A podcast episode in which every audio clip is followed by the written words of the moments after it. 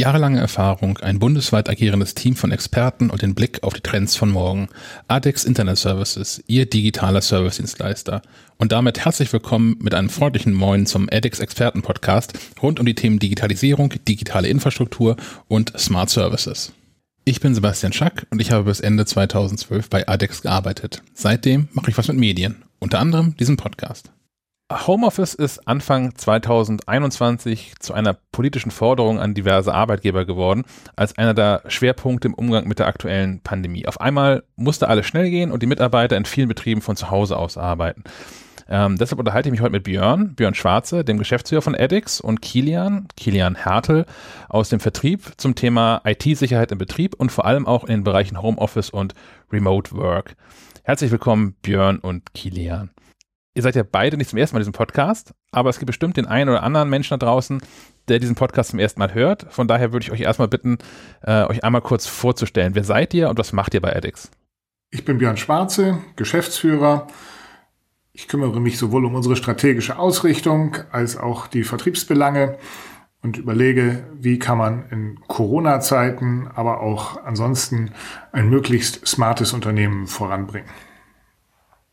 Mein Name ist Kilian Hertel. Ich bin in der ADEX äh, im Vertriebsteam tätig und dort vorwiegend äh, ja, im Gespräch mit Kunden äh, zur Lösungsfindung und im Grunde Produktplanung der idealen Lösung. ADEX ist ja unter anderem auch ein Internet Service Provider, ein sogenannter ISP ähm, und verdient sein Geld darüber hinaus, aber auch mit lokalen und standortübergreifenden Netzwerken. Wie war denn der Übergang ins Homeoffice für euch eigentlich? Also man könnte ja davon ausgehen, dass das für ein so aufgestelltes Unternehmen im Prinzip von heute auf morgen möglich gewesen sein wird. Wir konnten, als die ersten Hinweise auf das Thema Lockdown kamen, alle Arbeitsplätze aus der Firma in das private Umfeld verlegen ich nenne sie jetzt nicht Homeoffice, sondern ich nenne es erstmal mobiles Arbeiten. Das ist für uns alle, sowohl im Vertrieb als auch in der Technik, ganz normal schon vorher gewesen und auch jetzt immer ermöglicht gewesen. Wir hatten vor drei Jahren angefangen, auf Laptop-Arbeitsplätze umzustellen, haben unsere Telefonanlage, die wir ja selber entwickeln, von vornherein so ausgestattet, dass man auch remote einfach nur per Browser darauf zugreifen kann und darüber Gespräche führen kann. Und die Security an sich, also das Absichern einer Datenverbindung, ist unser tagtägliches Geschäft. Und in dem Fall wollte ich nicht der Schuster mit den schlechten Leisten sein, sondern wir hatten von vornherein uns darauf eingestellt, dass das losgehen kann. Also ab Tag eins war Homeoffice möglich und nur die essentiellen Remote Hands und Dienste, die rund um Buchhaltung und Post da sind, müssen heute noch regelmäßig in der Firma sein. Alle anderen sind zu Hause. Wenn du sagst, eure Telefonanlage, muss man vielleicht für Menschen da draußen dazu sagen, das ist auch wirklich eure Telefonanlage. Also äh, Astimax ist ein Voice-over-IP-Telefonie-Produkt ähm, von ADEX. Das heißt, Menschen, die äh, bei euch schon vorher Kunde waren und äh, über so eine Telefonanlage angebunden sind, ähm, konnten das letztlich genauso machen mit quasi wenigen Klicks Menschen telefonisch ins Homeoffice weiterverbinden. Ja, also die, die eine Astimax Telefonanlage hatten und sich schon darauf eingestellt hatten, indem sie eben richtige VPN-Clients hatten oder aber eine virtuelle Telefonanlage bei uns im Rechenzentrum, die konnten ab Tag X, also ab sofort von zu Hause arbeiten, wenn sie es nicht teilweise sogar schon vorher getan haben. Was mag denn wohl eine virtuelle Telefonanlage sein? Also wenn ich aus einem Unternehmen komme, wie dem, in dem ich arbeite, wo lange Zeit noch eine Telefonanlage in einem Schrank gelegen hat und aus der viele Drähte rausgucken, das klingt nicht sonderlich virtuell. Ja, man spricht ja gerne von diesen virtuellen Telefonanlagen oder virtuellen Servern. Das bedeutet, ein System ist zwar sozusagen zwar die eine Telefonanlage, aber es ist nur für den Kunden die eine Telefonanlage. Für uns befindet sie sich in der Cloud und wird von dort sozusagen für, von uns bereitgestellt für den Kunden, aber er hat nichts mehr in der Hand. Er hat seine Telefonanlage, aber eigentlich ist es nur ein Stück in der Cloud im Internet, die diesen Service erbringt. Und ist damit vermutlich auch ein bisschen einfacher skalierbar, als was ich so früher äh, bei mir im Schrank liegen hatte. Also wenn ich jetzt irgendwie merke, aha, auf einmal telefonieren noch mehr Menschen von zu Hause aus als bisher schon, dann ist das irgendwie eine Mail an euch oder ein Anruf bei euch und nicht, äh, ich brauche neue Technik. Korrekt. Du musst nicht anfangen, wie früher Kabel durch deine Unternehmung zu ziehen, weil das geht eben virtuell und äh, ich kann einfach durch Softwarelizenzen mehr freischalten. Was war dann für euch selbst die, die größte Hürde auf dem Weg ins Homeoffice? Also eher sowas wie nicht hinreichende Büroausstattung bei, bei Mitarbeitern oder doch eher sowas, was vielleicht auch viele unserer ähm, HörerInnen erlebt haben, mangelnde Bandbreite oder hat einfach alles funktioniert von vornherein? Ich glaube, das, was wir lernen mussten, ist, wie kann man Dialog zwischen Mitarbeitern, diesen, dieses Gespräch rund um die Kaffeetasse, äh, das anfangen nachzu bauen und diesen Austausch zu ermöglichen. Das eine war, wir hatten Dienste wie Messenger-Dienste, die wir eingesetzt haben. Das andere war, ähm, ich glaube, Kilian, da kannst du fast einen Satz zu sagen. Ihr habt euch dann regelmäßig in irgendwelchen, ich nenne sie jetzt mal, ohne einen Produktnamen zu nennen, Hangout-Rooms äh, getroffen, um einfach mal Druck abzulassen. Das, was man sonst machte, man hat ein Gespräch, hat nicht so gut geklappt oder hat gut geklappt und man möchte das gerade teilen. Ähm, das geht im Moment nicht. Das muss man alles in sich selbst reinfressen. Oder man hat im Endeffekt irgendwelche solche virtuellen Austauschräume. Das war, glaube ich, die wirklich spannendste Herausforderung. Und ein Teil meiner Führung war auch häufig, dass ich zu den Menschen gehen wollte, um zu fragen, hey, wie kann ich dir jetzt helfen in dieser Situation? Insbesondere wenn dann mal das Internet kaputt ist. Dann ist ja auch meine Datenautobahn kaputt. Das kann ich jetzt nicht mehr und das macht es hin und wieder äh, einfach aufregender, weil man nicht direkt nachfragen kann, was ist denn los. Glaubt ihr, dass die Erfahrung der immer noch aktuellen und akuten Situation ähm, dann was am, am Bandbreitenausbau in Deutschland ändern wird? Also jetzt mal größer gedacht. Nehmen Unternehmen, Provider und Kommunen und Länder jetzt Fahrt auf oder hoffen alle, dass das schon irgendwie gut geht und sich auch wieder legt? Ich glaube, es ist nicht die Herausforderung, dass der Staat nicht will. Ich glaube, es ist die Herausforderung, dass wir jetzt wieder lernen, dass wir auch mit 200 Megabit Bandbreite ausreichend Bandbreite für dieses Problem gerade haben. Es ist keiner willig, darauf hinzudenken, dass in zwei Jahren 200 Megabit auch nicht mehr ausreichen werden und dass wir dafür die Glasfaser brauchen und das ist der Investition seitens der Bürger braucht. Ich will jetzt keinen Vergleich zu meinem Thema Impfstoff heranziehen, aber man muss eben rechtzeitig investieren. Und eine Glasfaser liegt nicht da, weil irgendjemand einen Bestelllink geklickt hat, sondern nur, weil wir langfristig dran gearbeitet haben wechseln wir mal die Seite und gucken uns an, was diese ganze Thematik eigentlich für euch als Dienstleister bedeutet hat. Ich kann mir gut vorstellen, dass da in den ersten äh, Tagen sprichwörtlich die Telefondrähte heiß gelaufen sind und Mailpostfächer explodiert sind, weil ja auf alle auf einmal vor demselben Problem standen und gerade auch ähm, ihr betreut ja auch ein paar größere Unternehmen und äh, es ist das eine, wenn man mal fünf Mitarbeiter nach Hause schicken muss, aber wenn es auf einmal mehrere hundert sind, steht man auch vor ganz anderen Skalierungs Problem. Ist das was, was euch dann auch ähm, hinterher nochmal betroffen hat? Müsstet, musstet ihr als Provider nochmal irgendwo aufrüsten oder nachrüsten? Ich kann zumindest aus, aus meiner Sicht sagen, äh, als diese Ankündigung kam, dass der erste Lockdown kommt im März vergangenen Jahres, das lief ja auf den Sonntagabend gegen 18 Uhr.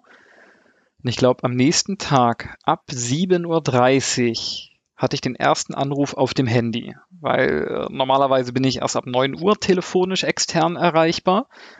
Aber findige Kunden haben die Handynummer und haben dann natürlich mal getestet, ob man die auch schon vor 9 Uhr anrufen kann. Und dann war, glaube ich, der erste Tag, dieser Montag, war von 7.30 Uhr bis circa 18 Uhr eine Aneinanderreihung von Telefonaten im Mix zwischen, wir möchten den Vororttermin mit Ihnen absagen, Nein, wir haben keine Idee, wie wir das irgendwie online mit Ihnen umsetzen können.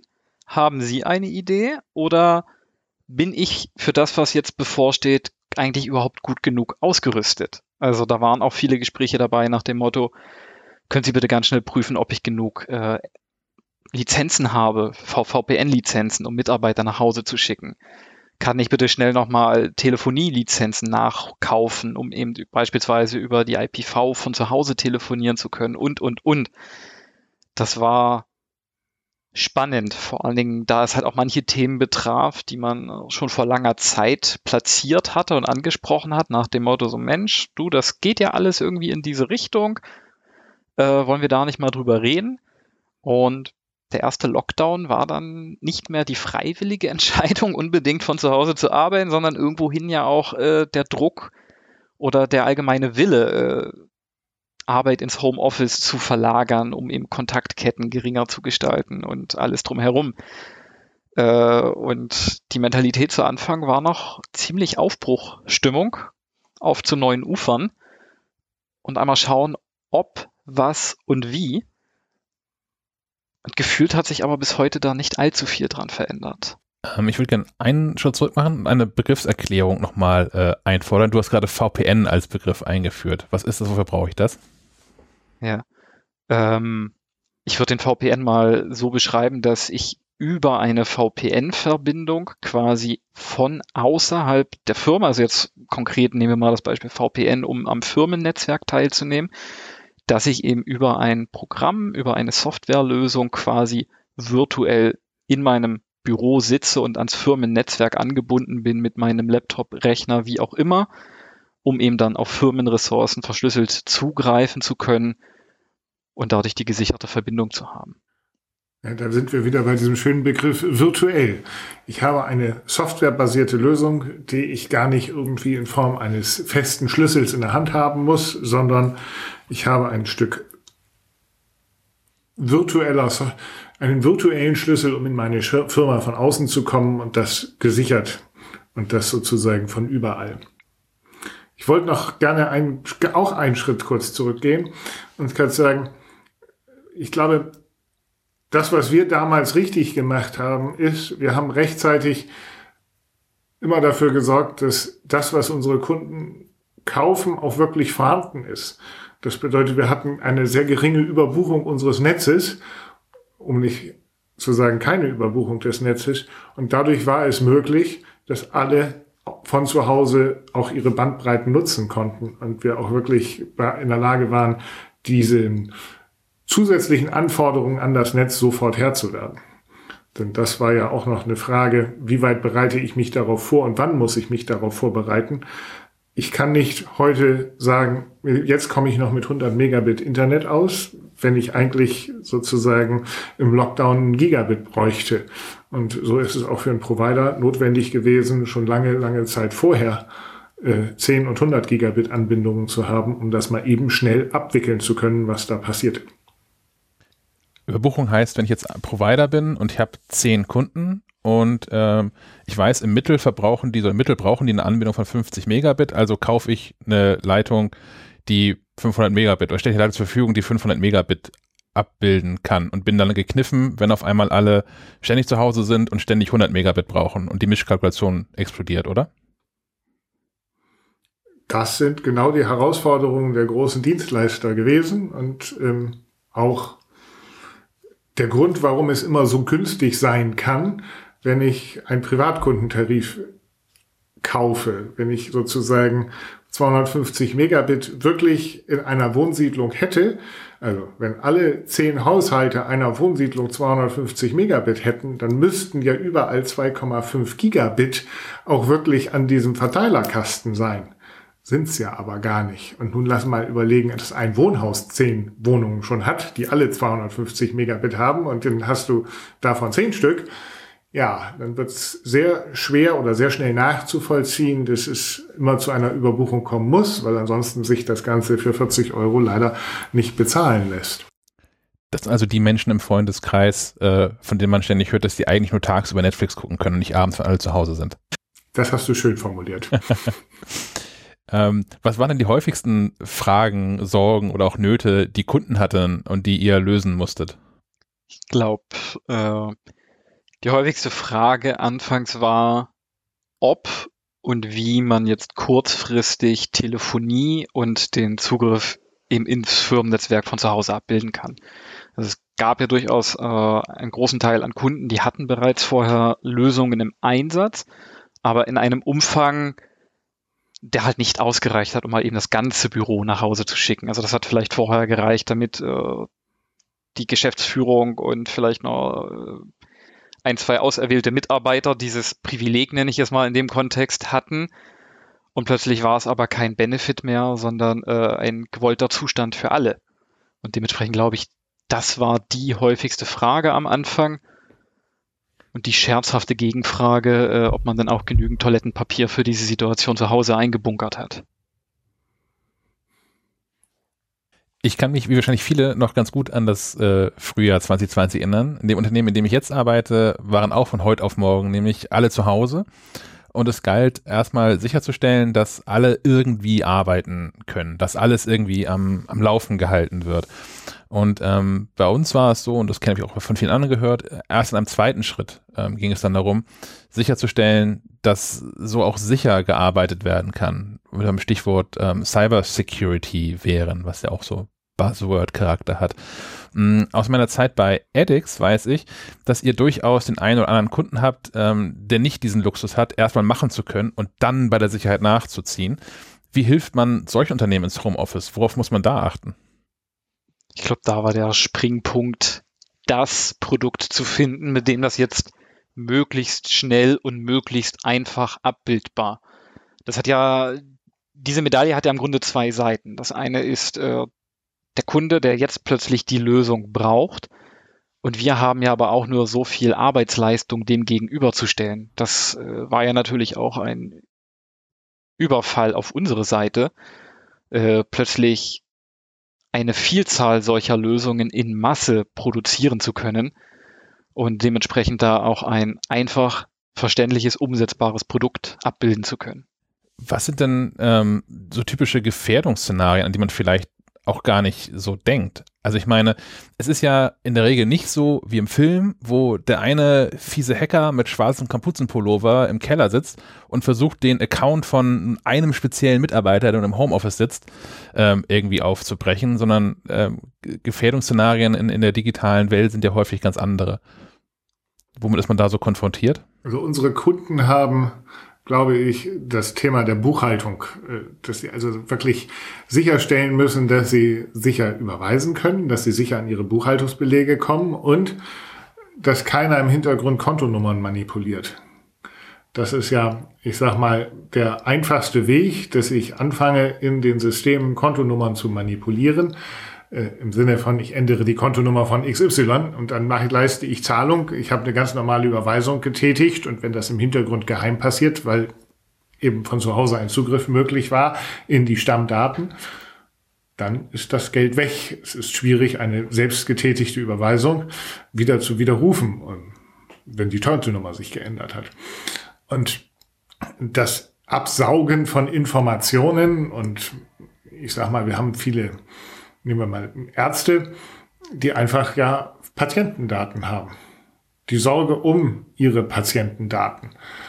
Und da ist einfach schon eine ganze Menge mit angezufangen, wenn ich mal weiß, wer jetzt alles, keine Ahnung, Schnupfen hatte.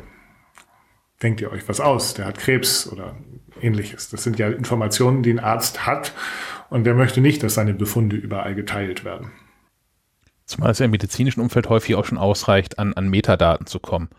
Also ich, ich muss ja im Zweifel als jemand, der äh, einer Person schaden möchte oder das unter der Werbung spezifischer ausspielen möchte, muss ich ja nun gar nicht genau wissen, was eigentlich äh, Petras Diagnose ist. Da reicht es mir ja aus zu wissen, aha, die ist regelmäßig bei Onkologen, da weiß ich schon genug.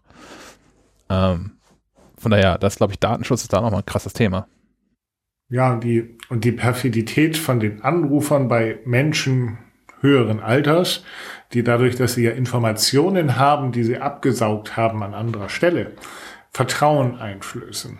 Ähm, da muss man, glaube ich, also da findet der Einbruch in die Praxis statt. Ich habe dann ganz viele Informationen über die ältere Person. Ich rufe diese ältere Person an und fange an, mir von ihr, weil sie, ich ja, gewinne ja ihr Vertrauen, weitere Informationen bis hin zu Geld äh, geben zu lassen. Das sind, da denke ich, ganz wesentliche Dinge, die überall der Fall sein können, die auch in einem Umgang mit jedem Privatkunden passieren können. Callcenter-Betreiber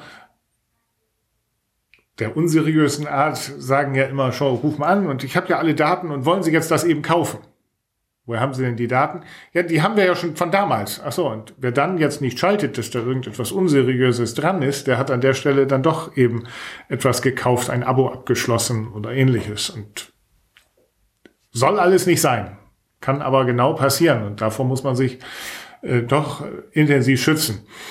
Ähm, wir reden immer noch nicht davon, dass mir Intellectual Property geklaut wird und dass es nicht sinnvoll ist, dass das dass der Bauplan meiner Maschine, die ich mir gerade ausgedacht habe, jetzt plötzlich in China landet.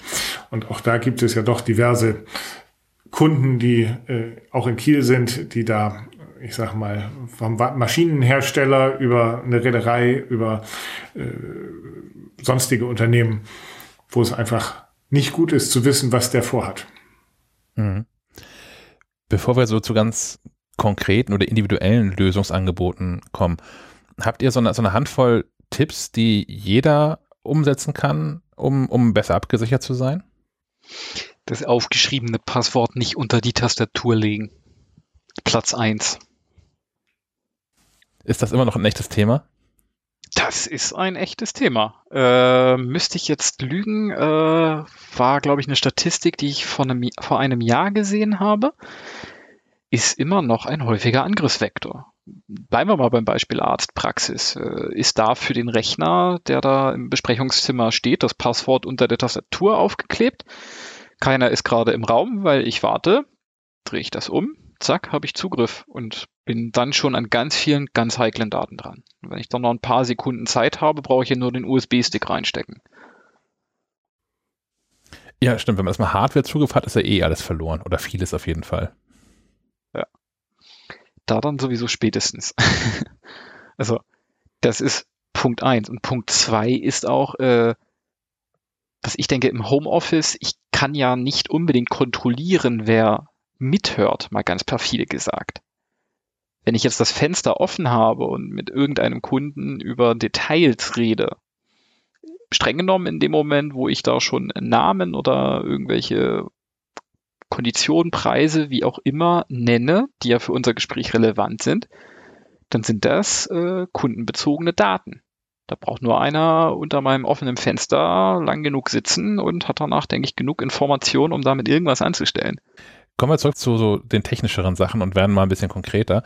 Äh, wie kann mir ADEX denn dabei jetzt eigentlich helfen? Also wenn ich jetzt zu euch komme und sage, guten Tag, ich bin hier Firma Schmidt-Schulze-Meyer, meine Mitarbeiter müssen jetzt alle von zu Hause aus arbeiten, was bietet ihr mir an, was brauche ich?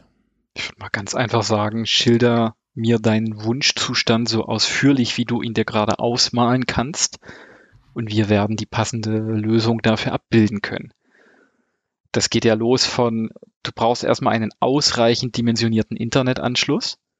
Ähm, ist ja gerade das Thema Nummer eins. Äh, gerade bei Videokonferenzen merke ich doch mal ganz schnell, dass in dem Moment, wo ich jetzt eine Videokonferenz oder mehrere an einer Lokalität habe, wie die Bandbreite äh, da mal ganz schnell in die Knie gehen kann. Gerade auch wieder mit Rückblick auf das Thema Überbuchung, welches wir vorhin hatten. Ähm, bis hin zu dem Thema, wenn ich zu Hause bin oder generell, wenn ich jetzt äh, Firmenressourcen von außerhalb abrufe, habe ich überhaupt ein Backup? Oder sind vielleicht trotzdem alle äh, arbeitsunfähig, in Anführungszeichen, in dem Moment, wo jetzt die Leitung am Hauptstandort Probleme hat? Ist die überhaupt ausreichend dimensioniert, dass wenn vorher alle Anfragen intern bearbeitet wurden und dann die Anfragen, die tatsächlich ins Netz müssen, rausgehen, Jetzt habe ich ja die Situation, dass erstmal alle Daten reingehen und dann bearbeitet werden und dann wieder den Rückweg gehen zurück auf meinen Bildschirm. Das heißt, ich habe ja auch plötzlich die Situation, dass ich äh, Bandbreite benötige, die ich vorher vielleicht nicht unbedingt benötigt habe. Und dann natürlich äh, klassisch bis zu dem Phänomen, jetzt habe ich vielleicht einen Laptop, den kann ich mir unter den Arm klemmen und nach Hause gehen. Und dann? Was mache ich denn eigentlich? Oder wie kann ich denn jetzt eigentlich über meine Firmenrufnummer telefonieren. Äh, ich habe erschreckend viele Fälle erlebt, wo ich jetzt plötzlich Privatrufnummern habe von Menschen. Also von äh, Kunden, Bekannt, äh, Kontakten und Co., äh, weil ich darüber angerufen wurde und ich bin immer noch so nett in Anführungszeichen einmal zu fragen, ob das eine dienstliche oder private Rufnummer ist um eben auch sicherzustellen, kann ich die speichern, äh, können wir darüber kommunizieren oder äh, wenn ich die Nummer jetzt speichere, sehe ich dann künftig irgendeinen WhatsApp-Status, der sicherlich nicht für mich bestimmt ist. Und darüber hinaus natürlich auch, äh, wenn ich jetzt zu Hause sitze, bedeutet das ja noch lange nicht, dass ich jetzt über das Internet auf irgendwelche Firmenressourcen oder Programme zugreifen kann, nur weil die auf meinem Laptop organisiert sind, äh, installiert sind. Das sind ja in der Regel irgendwelche Server oder Programmstrukturen, die auch durchaus eben im Firmensitz befindlich sind als Server. Jetzt muss ich natürlich auch irgendwie realisieren, dass mein Programm sich bis dorthin verbinden kann und ich das hier benutzen kann. Da würde ich gerne zum Thema zurückkommen, ähm, VPN. Ähm, da wo ich jetzt arbeite und bei, bei vielen Menschen, die ich so kenne, ähm, funktioniert VPN inzwischen so, dass man eine Software auf seinem Rechner hat. Im Idealfall ist die auch schon Teil des Betriebssystems. Man trägt da irgendwelche magischen Zugangsdaten ein und ist mit dem Firmennetz verbunden.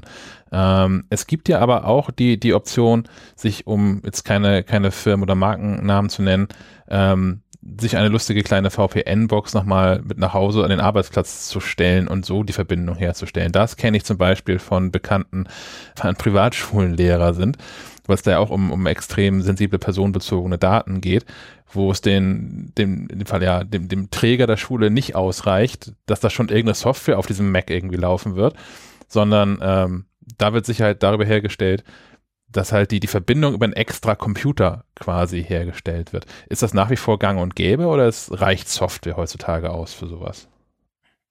Es ist, glaube ich, die spannende Herausforderung, was muss ich erreichen? Wenn ich vor Ort im Homeoffice verschiedene Rechner habe, wie zum Beispiel ein echtes Telefon und ein Laptop und vielleicht noch ein dritten, drittes Gerät, dann kann es sinnvoller sein, dass ich eine solche Box nach Hause bekomme, um dahinter ein ganzes Netz anbinden zu können. Aber da drin steckt ja auch wieder das Risiko, welches Gerät steckt denn jetzt derjenige zu Hause an dieses Gerät ran? Denn das hat ja immer eine Verbindung dann in die Firma. Dafür existiert ja diese Box. Das ist, denke ich, sehr genau anzugucken, welche Anwendung habe ich. Der Arzt der seine Geräte remote steuern will oder auch vielleicht sozusagen die Diagnosegeräte hat, die kriege ich nur mit so einer Box angebunden, weil ich da kein VPN-Client drauf haben kann. Ansonsten, wenn ich sozusagen nur einen Laptop haben möchte, dann ist es viel besser, das direkt einzeln äh, mit einer Lizenz beziehungsweise mit so einer, mit dem magischen Key, wie du es nanntest, äh, abzubilden.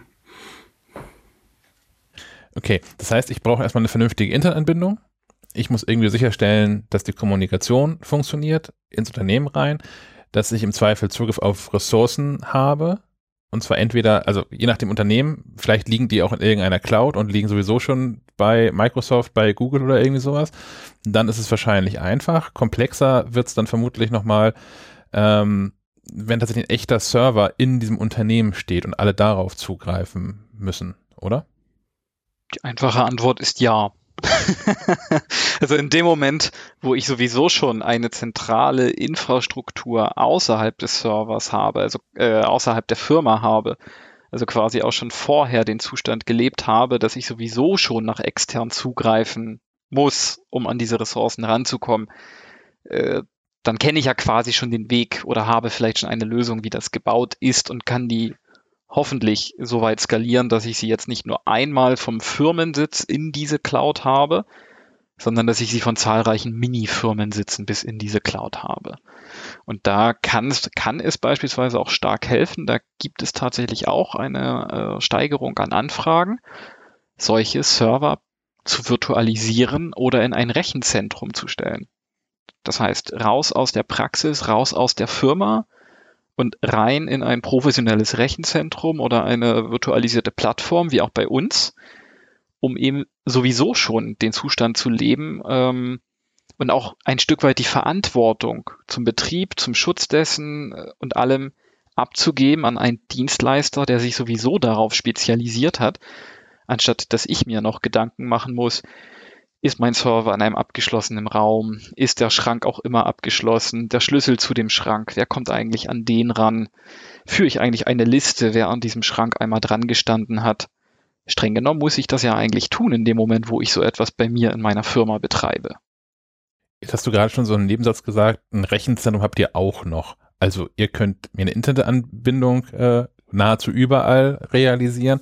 Ich kann meine Telefonie bei euch laufen lassen. Ihr könnt Standorte vernetzen. Also heutzutage ja nicht mehr nur Filialstandorte, sondern dann ja auch dafür sorgen, dass meine Mitarbeiter, die vielleicht zu Hause sind, äh, angebunden sind.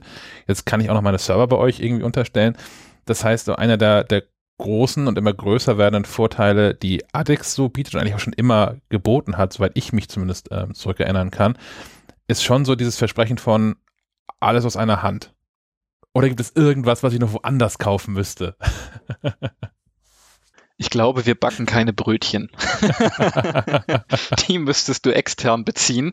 Aber zumindest alles, was du äh, dir in dem Bereich Netzwerk, Infrastruktur und wie komme ich als Person oder als Firma in das Internet und an meine Ressourcen. Also sieh uns als Autobahnbauer oder als Infrastrukturbauer einer digitalen Welt an. Ich denke, das sind die Punkte, die wir abbilden können und deswegen sage ich gerne, mal mir dein Idealzustand oder beschreib mir dein Problem und ich bin mir sehr sicher, dass wir das lösen können. Es ist ja so aus, aus meiner Erfahrung heraus auch in dem Fall ein echter Vorteil. Ich meine, also natürlich, man kann sich auch alles, was man so für den, für den Betrieb eines des digitalen Unternehmens so braucht, äh, aus verschiedenen Versatzstücken selbst zusammen puzzeln, aber steht dann letztlich doch ständig vor irgendwelchen neuen lustigen Problemen und Katastrophen und Herausforderungen, weil Dinge nur bedingt kompatibel zueinander sind oder noch schlimmer, wenn verschiedene Dienstleister beteiligt sind und nichts voneinander wissen. Ähm, so vielleicht meine Erfahrung tatsächlich, dass es sich dann häufig, häufig genug lohnt, ähm, mal den einen Gedanken mehr und auch vielleicht einen Euro mehr zu investieren, dann aber ein vernünftiges Paket zu bekommen, um das man sich nicht mehr kümmern muss. Ich kann bei euch anfangen im Marketing, ne? ja, nein, äh, dem, dem würde ich auch nichts hinzufügen. Und gerade wo du ja auch den Punkt genannt hast, äh, Sachen sind nicht immer kompatibel, hatte ich gerade erst heute das witzige Szenario. Äh, ein guter Freund von mir hat einen Glasfaseranschluss, also für sich privat. Und äh, der ist seit gestern gestört. Er ist nicht von uns. Ja, bei anderen passiert sowas. Nein, jedenfalls, äh, dieser Anschluss ist gestört und da hat er mir das gestern schon geschildert äh, und dann habe ich gesagt, naja, pass auf, so und so ist das und ruf mal den Support an, die können, die können dir weiterhelfen. Ich kann da nichts machen, vor allem nicht als Externer. Und dann hat er dort angerufen und hatte heute nochmal dort Kontakt. Und an der Hotline haben die ihm quasi geschildert, ja, da kommt jetzt ein Techniker vorbei und muss etwas umstellen. Und das hat er mir heute Mittag geschrieben. Du Kilian, ich, ich verstehe das nicht. Was muss man denn da umstellen? Das haben die doch einmal in den Keller gemacht und solange da keiner rangeht, passiert da doch nichts, oder? Habe ich auch erstmal geschrieben, du, äh, überall da, wo Licht, Strom und Software aufeinandertreffen, da kann immer mal was passieren. Und ich glaube, dass in dem Kontext etwas umstellen eher bedeutet wie, wir haben keine Ahnung, was kaputt ist und das müssen wir uns einmal vor Ort anschauen. Mit anderen Worten, in der IT-Welt, es kann immer was los sein. Und das Wichtige ist dann aber, dass man doch weiß, mit wem kann ich darüber reden und wer kann mir dieses Problem lösen. Und er hat nun den, das Richtige getan und mit seinem Provider darüber gesprochen und fürs persönliche Seelenheil sogar noch mich kontaktiert. ich glaube, das beschreibt sehr schön, was im Endeffekt ähm, Addix ausmacht oder wer mit Addix gut fährt. Bei uns kann man eine komplette Lösung bekommen, die auch noch in, der, in sich schlüssig sein muss. Ich kann angefangen bei dem sicheren Internetzugang über dem Server im Rechenzentrum bis hin zur Telefonielösung alles rund ums Homeoffice bekommen. Können wir bereitstellen. Und wir sind auch noch so, dass wir sagen, wir kriegen es gemeinsam mit diesen Herstellern, mit diesen Partnern, die wir ausgewählt haben, gut hin. Ähm, und wir machen das monatlich immer wieder, regelmäßig, wiederkehrend, langfristig in einer Zusammenarbeit. Ähm, das wollten wir oder das ist genau diese Rolle eines Service Providers, die dann dazu führt, dass wir mit Sicherheit, du sagtest der ein oder andere Euro, wir probieren näher am Kunden zu sein und euch eure Arbeit machen zu lassen, aber ähm, nicht jeder hat eine Internetabteilung, die einem erklärt, was da kaputt ist. Und genau da springen wir rein und sagen, pass mal auf, wenn du dieses Kochbuch so zusammenstellst, dann empfehlen wir es dir nicht nur, sondern wir bauen es dir auch noch und betreiben es dir. Das ist eigentlich das, was, was uns beschäftigt und uns ausmacht. Also das, das Thema, äh, alles aus einer Hand zu haben, äh, ist auch wichtig in dem Punkt, äh, kurzer Exkurs, Telefonie ist nicht mehr Telefonie, wie es vor zehn Jahren war. Da war das tatsächlich irgendwie noch getrennt, äh, ISDN und Internet. Das waren irgendwie noch zwei verschiedene Technologien, die bis zum Splitter übertragen worden sind und nach hinten übersetzt worden sind. Und dann konnte dieses Phänomen auftreten, dass ich nicht mehr telefonieren kann, aber immer noch ins Internet komme. Das ist mittlerweile eher selten der Fall, weil das ja doch mittlerweile alles über IP läuft. Und alleine schon, wenn ich die Option habe, den Telefoniedienst und die Internetleitung von einem einzigen Anbieter zu haben, verhindere ich irgendwohin auch das Thema Fingerzeigen. Das ist nicht mal böse gemeint, aber es kann sich auch einfach so äußern. Aus meiner Kundensicht, ich kann nicht telefonieren. Ich rufe also als erstes den an, der mir den Telefoniedienst bereitstellt. Der stellt fest, ich kann Ihre Telefonanlage gar nicht erreichen, liegt wahrscheinlich am Internet, wenden Sie sich bitte mal dorthin.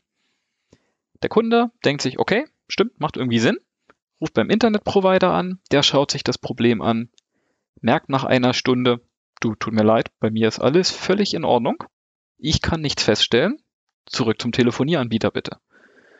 Und dann, wenn der Telefonieanbieter diese Information hat, hat er vielleicht auch noch eine Schlüsselinformation erhalten, das Problem neu zu betrachten und zu bewerten und festzustellen, ach so, das Problem ist ja dieser Natur und jetzt weiß ich, wie ich folgende Gegenmaßnahme anwenden kann.